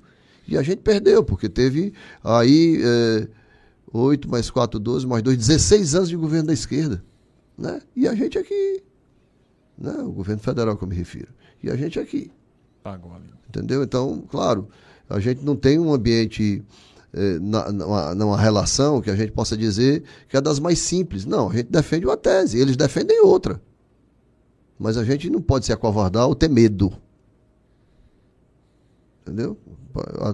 No que diz respeito a sindicalismo, o governo do presidente Bolsonaro não foi, foi, foi o pior de todos, porque tirou a contribuição sindical e tal, acabou com o dinheiro, o sindicato hoje é pobre e ainda tem gente que quer ser presidente de sindicato. Eu digo, rapaz, quando tinha dinheiro já era ruim, imagine agora sem dinheiro. E aí, é, é, parece brincadeira, mas é mesmo. Mas aí é, é aquela coisa da vaidade, né? Porque tem gente que tem vaidade, começa no dia como presidente de um negócio, e no outro dia quer ser presidente de, de tá, quer ser presidente daquilo também. E tá, mal sabe ele que ao invés de palma, ele vai receber muito, é, às vezes é ovo e, e, pedrada, e de pedrada e, e, tomate, né? Tomate não é tomate a pessoa não reclama muito, não. Enfim, essa é a verdade. Então, é, é, é olhando assim para essa todo esse contexto, a época lá, que aí a gente conduz e conduz de forma séria, transparente, para quem a gente deve transparência, para quem não deve eu não dou a transparência para quem eu devo mostrar a transparência mesmo, aí mostro mesmo. Eu estou dizendo assim porque né, o, o, o sindicato não é meu, mas é dos associados. E aí, graças a Deus, a gente tem uma prestação de contas anual bacana, normal, todas aprovadas 100%, inclusive teve contas aí que eu estava querendo deixar o sindicato, há, alguns anos, como eu já disse. Aí eu pedi, foi para. Confere de novo, de novo as contas. Eu passei um ano afastado, tive um, um, um filho que sofreu um acidente fora do Brasil e eu fiquei abalado e tal. Aí passei um ano afastado o vice-presidente assumiu e aí ele mandou fazer um levantamento geral das contas e tal também, botou de novo para votar e foi aprovado. Achei até adequado o que ele fez, porque validou ou convalidou revalidou o que eu fiz e ele chegou tudo bonitinho e tal. Então eu acho que é, ser sindicalista tem mais é, é, ônus do que bônus. E se tem bônus, na verdade, eu não sei. Talvez o fato da gente ser lembrado quando coloca um microfone para entrevistar a gente, uma coisa assim, só isso. Mas fora disso, não tem, não. E eu acho que também o prazer de você ver a mudança ali na sociedade, né? Porque você é, é um líder que as suas decisões elas impactam diretamente nas famílias do Ceará. Sim. Né? As suas decisões, quando eu digo a sua luta. Sim. Né? É. Quanto ao, defende, a, a, ao defender os lojistas. É. Agora tem coisa que a gente faz, só cortando um pouquinho, não, que, não, que, não é, que não agrada a todo mundo. Porque existe uma, uma diferença entre o ideal e o possível.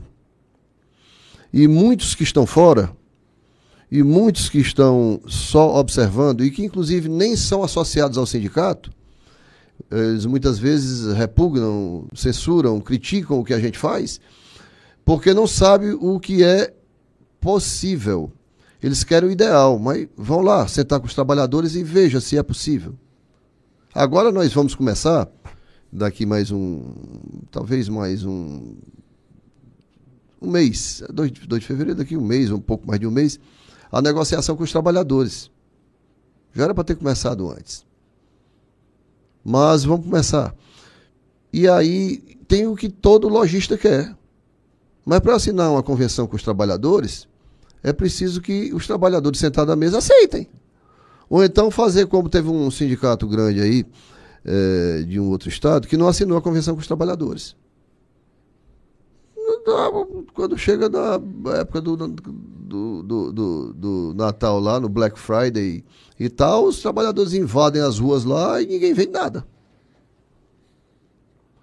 Aí não tem feriado, não abre feriado, não abre isso, não abre aquilo e tudo. E se tiver um dia bom, eles invadem as ruas.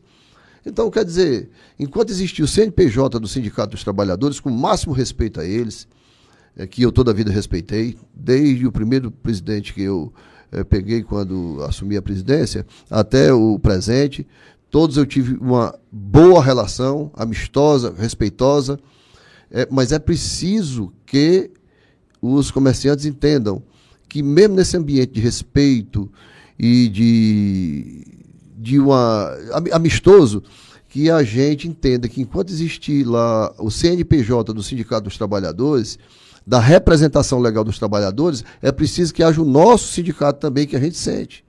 Porque o prejuízo é muito maior. Não, a maioria dos lojistas, dos comerciantes, não tem ideia.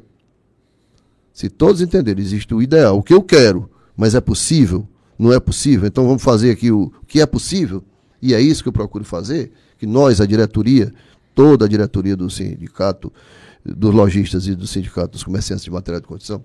Então, com a, com a certeza de que é isso que nós, é, é, é, que é assim que a gente trabalha e que é isso que nós buscamos, então é, a, a, gente leva pancada e pancada que eu quero dizer críticas, pancada no Sim. sentido de críticas, que eu acho às vezes que são indevidas, Imagine se a gente não fosse desse jeito. Claro, objetivo. Às vezes até meio. Onde ali? É, meio assim. Incisivo ali, né? é, Meio assim, que não é muito agradável. Mas é, eu acho que é o certo. Porque a gente dizendo com clareza, aí as coisas ficam muito mais fáceis. Se eu não estou gostando da água, eu, rapaz, pode trocar essa água. Não precisa dizer que a água está ruim, não. Só pedir para trocar. Um exemplo. Né? Mas é preciso que todos entendam, compreendam que existe um motivo para se trocar água. E às não, vezes não é possível de trocar água, né? E, e, pro, é, exatamente, mas, mas se for, que se faça. Se não for, que diga, não, não posso trocar água, não, só tem essa. É simples. É. E às vezes pode melhorar aí do jeito que ela tá e, Sim, e tá. se adequar. Eu vou botar uma essênciazinha é. aqui dentro para melhorar o sabor. Pronto. Simples. Eu não vejo muita complicação. As pessoas complicam coisas ou exigem dos outros o que elas mesmo, mesmas não são capazes de fazer. Verdade. Mas exige do outro, eu não. E eu, eu reconheço o, o, os limites das pessoas. Rapaz, Cid, eu não consigo fazer isso. Eu liguei até para um, uma pessoa essa semana, um grande lojista, e eu falei com ele no telefone, ele estava no outro estado. Até no carro lhe falei, mas, enfim. E ele disse: Não, eu não consigo fazer isso. Simples. Eu digo: Tá certo. Resolvido. Então, mas eu talvez também não consiga. A gente pode implementar o plano B, ele diz: Tá resolvido, pode fazer. Tem confiança. Então, bacana isso. Eu acho bacana tratar assim. Não sei se respondi, respondi? Respondeu. A minha rinite aqui tá fazendo beber mais água do que. não, pode ficar à vontade. Quer que baixe um pouquinho o ar-condicionado aqui ou tá? Tá tranquilo? Não, tá bom, tá bom. E, e, assim, é, falando aqui um pouco de sindicalismo e liderança, né? Porque são, são temas aqui que são totalmente é, é, correlatos. A gente trata muito com decisões, né? E é, uma das coisas que eu observo em líderes é as maneiras e técnicas que eles usam para tomar decisões. Porque aquilo vira uma cadeia, né? Quando você está no, no topo é como dominó. Você aciona lá o primeiro dominó e vê que começa a cair e é a, é a, sua decisão que você tomou. Você tem assim alguma, como é que eu posso dizer, algum algum não vou dizer ritual, mas alguma um método que você usa para tomar uma decisão, para fazer ali aquele planejamento de de uma coisa acontecer? Como é que você A mesma que eu usei para vir para cá. Seu pai, por exemplo, é um amigo meu de. Vou dizer o tempo não, Cláudio, porque senão é... Tá ele não tem a cabeça branca, não, né? Eu acho que ele pinta, né? Não, pinta não. Tem, é, tem uns aí, tem uns aí já. É, ele tem uma lancha, não? Não, não. mas, é, é, é, mas é isso, é feeling, respeito. Eu disse até para você no carro que eu estava evitando, né? alguns amigos até convidaram e tal, mas aí e eu vou lá nos amigos que me convidaram para fazer assim também.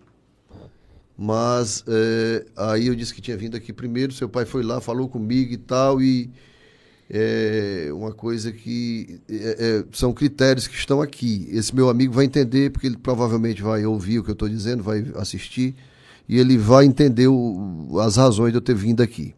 E lá eu vou em janeiro, mas ele já tinha me convidado desde outubro, se eu não me engano.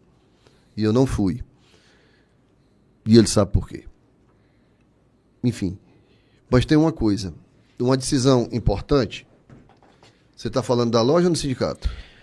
No geral, uma decisão no Mas geral. São diferentes. São diferentes, né? É, na loja vai por aqui mesmo, vai pela caneta e o papel mesmo. Eu, eu penso aqui, dois minutos, três, sozinho comigo. Eu não gosto de ninguém eh, perto de mim na sala. Nem antigamente a minha secretária ficava em local que eu pudesse ouvir a voz dela.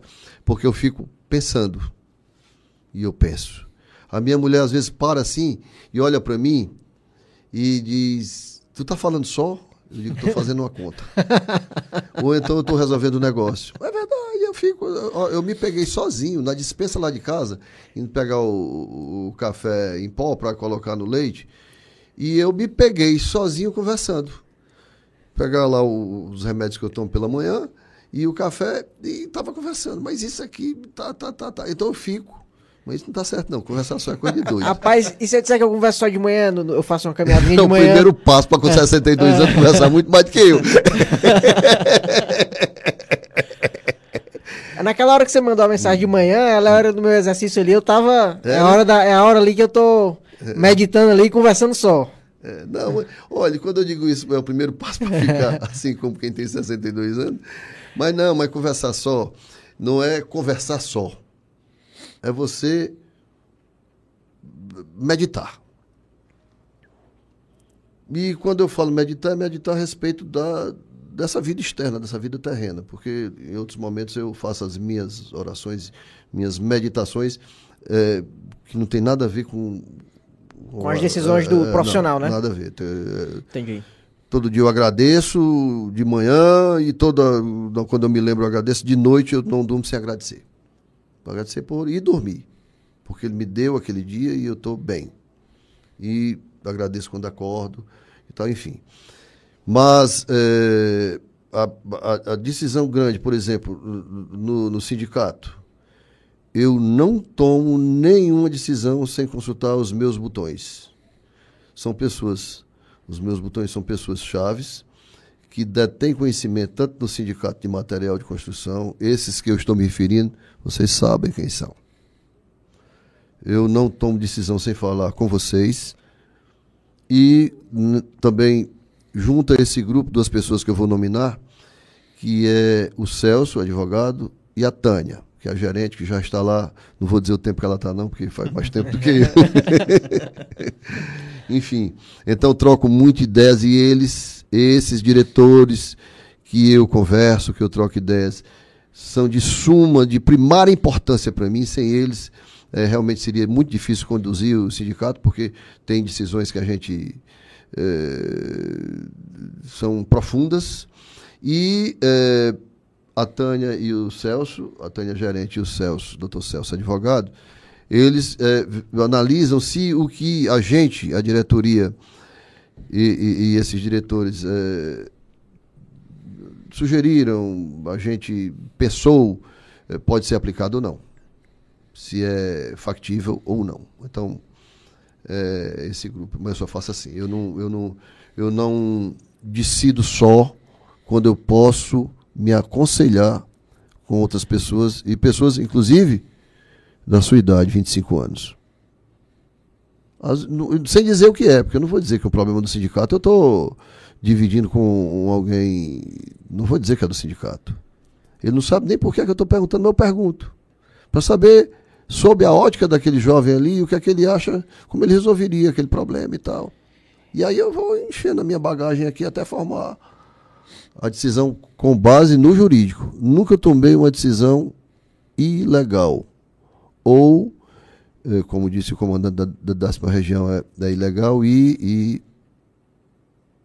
Ilícita? não, ilícita não. não ilícita é, é ilegal ou ilegítima. De jeito nenhum. E, e, assim, eu vou fazer um comentário e vou dizer por que que eu te perguntei isso, né? O comentário é que é, essa parte de você se aconselhar com uma pessoa mais jovem é uma coisa que cada vez eu tenho visto que são atitudes de grandes líderes, né? É, eu acredito muito que independente da idade ou da experiência das pessoas, você sempre tem o que aprender com o outro. Né? Na vida somos eternos aprendizes. E, e por que, que eu te perguntei isso? Né? As decisões, elas são sementes de grandes é, acontecimentos. Né? Então, uma decisão errada que você toma tem, pode ter, na verdade, é, muitos frutos ruins. Né? Isso. E quando você tem uma maneira de tomar decisões, que essa sua maneira é se aconselhando, e aí eu vou entrar em outro quesito de que ninguém pode ser especialista em tudo. Isso. Né? Então, quando você. Eu, eu costumo dizer que, que é muito da questão. Eu, eu, comparo, eu gosto de comparar muito isso com Fordismo. Por que, que antigamente tinha um cara só que apertava porca ali? Hum. Porque ele era muito bom em apertar a porca. Né? Por que, que tinha um cara que só que encaixava a engrenagem? Porque ele era muito bom em encaixar a engrenagem. Né? E fazendo um link do comércio exterior, o comércio exterior hoje, ele precisa de bons profissionais porque você quer vender. Você não quer se preocupar com o fornecedor, com o chinês que o frete quer atrasou, não. Né? Você quer vender. E quando você se especializa em uma área, você tende a se desempenhar muito mais do que se você tentar entender tudo. Então, por isso que eu te fiz essa pergunta. E já fazendo aqui um gancho, né? É, a gente já está no finalzinho aqui do podcast. Eu queria que você deixasse, né? É uma pergunta clássica que a gente sempre gosta de fazer, porque você tem um caminhou um cadinho, já andou uns, deu uns quatro passos já, não deu? Né? E assim, eu queria que você deixasse a mensagem pro cara jovem hoje que está iniciando uma carreira em qualquer, em qualquer segmento, em qualquer área de atuação que for. Né? O conselho que uma pessoa, que eu costumo dizer, você nunca deve seguir o conselho de uma pessoa que não chegou onde você quer chegar. E aí, é, eu queria que você, como com a bagagem que você tem, deixasse, plantasse essa semente na mente no, do jovem, no coração dele, para que ele tome isso como um pouquinho de estímulo ou um grande estímulo para seguir. Né? Eu queria que você deixasse uma mensagem geral, né? não, não tem um segmento específico, realmente para ele, para dar aquele toque, aquele empurrão ali e possa motivá-lo ali, porque a gente tem que ter motivação e nunca deve perder, como você disse, a vontade de se aprimorar no que a gente faz. Em primeiro lugar, eu diria que nenhum jovem deve perder a família como referência. A família é primeiro lugar para tudo. Mas se ele quer ser é, empreendedor, que ele nunca também imagine que colocando um negócio no dia no outro ele já está ganhando. Não, tenha paciência. E trabalhe como se estivesse ou comendo chocolate, jogando futebol, fazendo o que você mais gosta. Agora tem o videogame, então trabalhe como se estivesse jogando videogame. Porque você fazendo isso, com certeza você terá sucesso. Não bote, não invista, não coloque a sua energia numa coisa que você não gosta de fazer. A minha filha, por exemplo, está fazendo medicina por opção dela. O meu filho fez, o mais velho que sofreu um acidente, fez oito faculdades aí e tal, mas ele terminou contabilidade. O meu filho do meio terminou administração. Eu nunca disse a eles o que eles deveriam fazer. A especialidade da minha filha, eu estou citando os meus filhos como exemplo, né? A especialidade da minha filha, ela que vai escolher. Eu não vou dizer nada. Como também quanto à religião, eu também nunca induzi. Só orientei, seja cristão. Só, aí eu, eu, realmente disse isso. Mas fora disso, não disse por qual linha seguisse. Então, eh, se a maioria das famílias, e a grande maioria das famílias da liberdade, opte. Agora opte. Agora. Se lembre, tem um concorrente ali próximo que vende cerveja, tem outro ali mais distante que escondido vende algum outro produto que não é. que eu não quero nem dizer. Não vá por aí, não. Coloque a família em primeiro lugar. Trabalhe como se estivesse comendo chocolate, tomando uma Coca-Cola, que é coisa boa.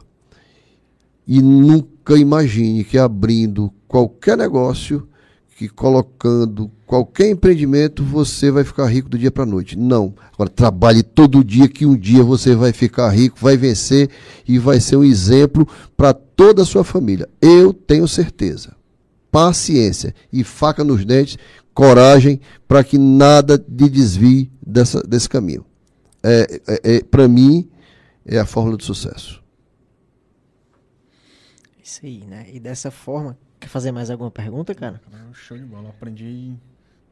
O aprendizado é bom. E aí, é é, é mais uma vez que eu, que eu reitero, né? Que eu faço isso aqui depois de um dia de trabalho. E tá acordado 4 e 40 da manhã. Dois, eu, tô, eu, fui 4h45. Mas dorme que horas? Ah, 10, 10 e É, meia. Isso, isso, isso também. É, é. 10, 10 e meia. Muito bem. E aí, eu tô fazendo Parabéns. isso aqui como se eu estivesse comendo chocolate. Muito bem. Parabéns. Como se eu estivesse comendo chocolate. E assim, é dessa forma que eu te agradeço demais, né? Por ter vindo aqui compartilhar dessa experiência com a gente. Hoje, né, eu posso dizer que eu aprendi muito, né? Espero não só vê-lo aqui no podcast, né? Foi um grande prazer. Não, não, não tinha nem falado com você pessoalmente, só aquele, aquela troca de mensagem rápida pelo WhatsApp Isso. né? E foi assim um imenso prazer conhecê-lo e, e ter aí essa, esse contato físico aqui, né? Com, com cara a cara aqui no podcast, né? Dizer que você é muito bem-vindo aqui, tá bom? E te agradecer Obrigado. mesmo por ter separado um seu tempinho, um tempinho na sua agenda desse desse corre-corre que a gente sabe que Casas Alves, sindicato, né? E, e família. E, e é complicado separar esse tempo. Te agradeço demais, né? por ter aceitado nosso, esse convite para vir aqui. Tá bom? Eu que agradeço e quero dizer uma coisa. Agradeço a vocês dois.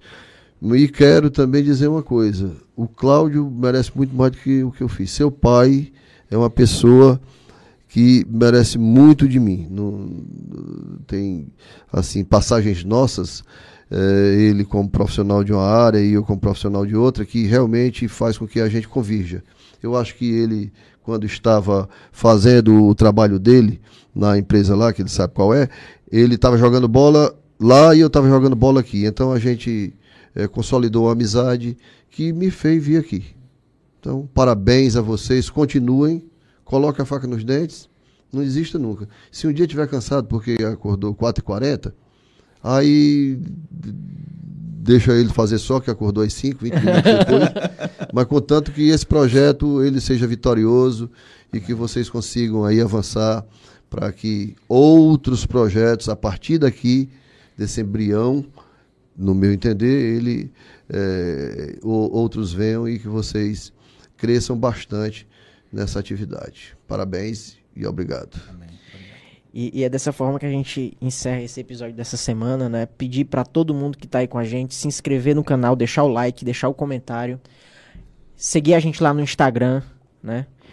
É, a gente vai sempre tá post... vai postar na semana aí os cortes do Cid aí com as- os melhores momentos, tanto no YouTube quanto lá no Instagram. Curte, compartilha, para dar esse impulso pra gente é, alcançar mais pessoas e mostrar essas histórias de motivação, essas histórias, né, de pessoas que realmente estão com a pele em risco para empreender no Brasil. E é dessa forma. Deixa, eu só fazer um comentário aqui, cara. Que Pode falar, pode falar, cara. Passou desapercebido um pouco, mas tu tá bonito na tua xícara hoje, viu? É, a gente trocou, não foi?